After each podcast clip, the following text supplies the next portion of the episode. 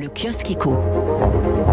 Les grands titres de la presse économique avec à la une des échos ce matin les défis du troisième confinement que les Français se préparent à affronter. Affronter, c'est le terme choisi par le Figaro, qui voit les parents à l'épreuve, le retour de la galère à la maison. Certains parlent d'un enfer, notre vie chamboulée, titre le Parisien. Alors que pensent les Français des restrictions? Sondage Odoxa Backbone pour le Figaro ce matin, bah, c'est un peu contradictoire. D'un côté, les Français approuvent largement les mesures à 72% euh, la mesure de fermeture des écoles, à 70% la généralisation des restrictions à tout le territoire. Globalement, êtes-vous convaincu par ces mesures? Petit oui à 46%.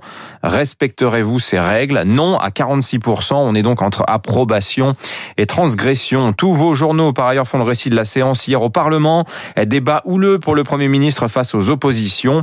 Pour l'opinion à l'égard du Parlement, la stratégie gouvernementale, c'est isoler, oublier, négliger je décide et vous votez. Ce troisième confinement analyse les échos, en tout cas pour euh, effet de creuser les inégalités entre les, les entreprises. En résumé, l'école bleue à l'usine, l'école blanc en télétravail et les saisonniers, les commerçants non essentiels en chômage partiel.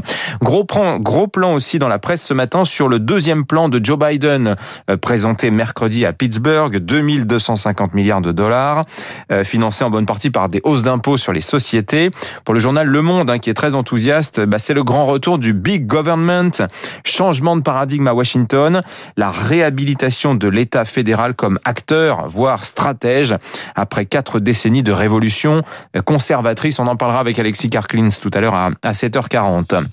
À lire aussi, euh, pour la rareté du document, grande interview dans les échos du très discret patron de CMA, CGM, Rodolphe Saadé, euh, qui relativise l'incident du canal de Suez. CMA, CGM, vous savez, c'est un, c'est le, un grand transporteur maritime. Euh, il parle des bateaux au gaz naturel, sans doute pas l'énergie du futur, mais ce qui se fait de mieux aujourd'hui pour les bateaux, dit-il. Il parle des politiques de relocalisation, le flux tendu, le zéro stock, ce n'est plus possible, même si les flux est-ouest et nord-sud, dit-il, vont rester majoritaires D'ailleurs, les flux sur les grandes routes maritimes continuent de croître. 6h39, le journal.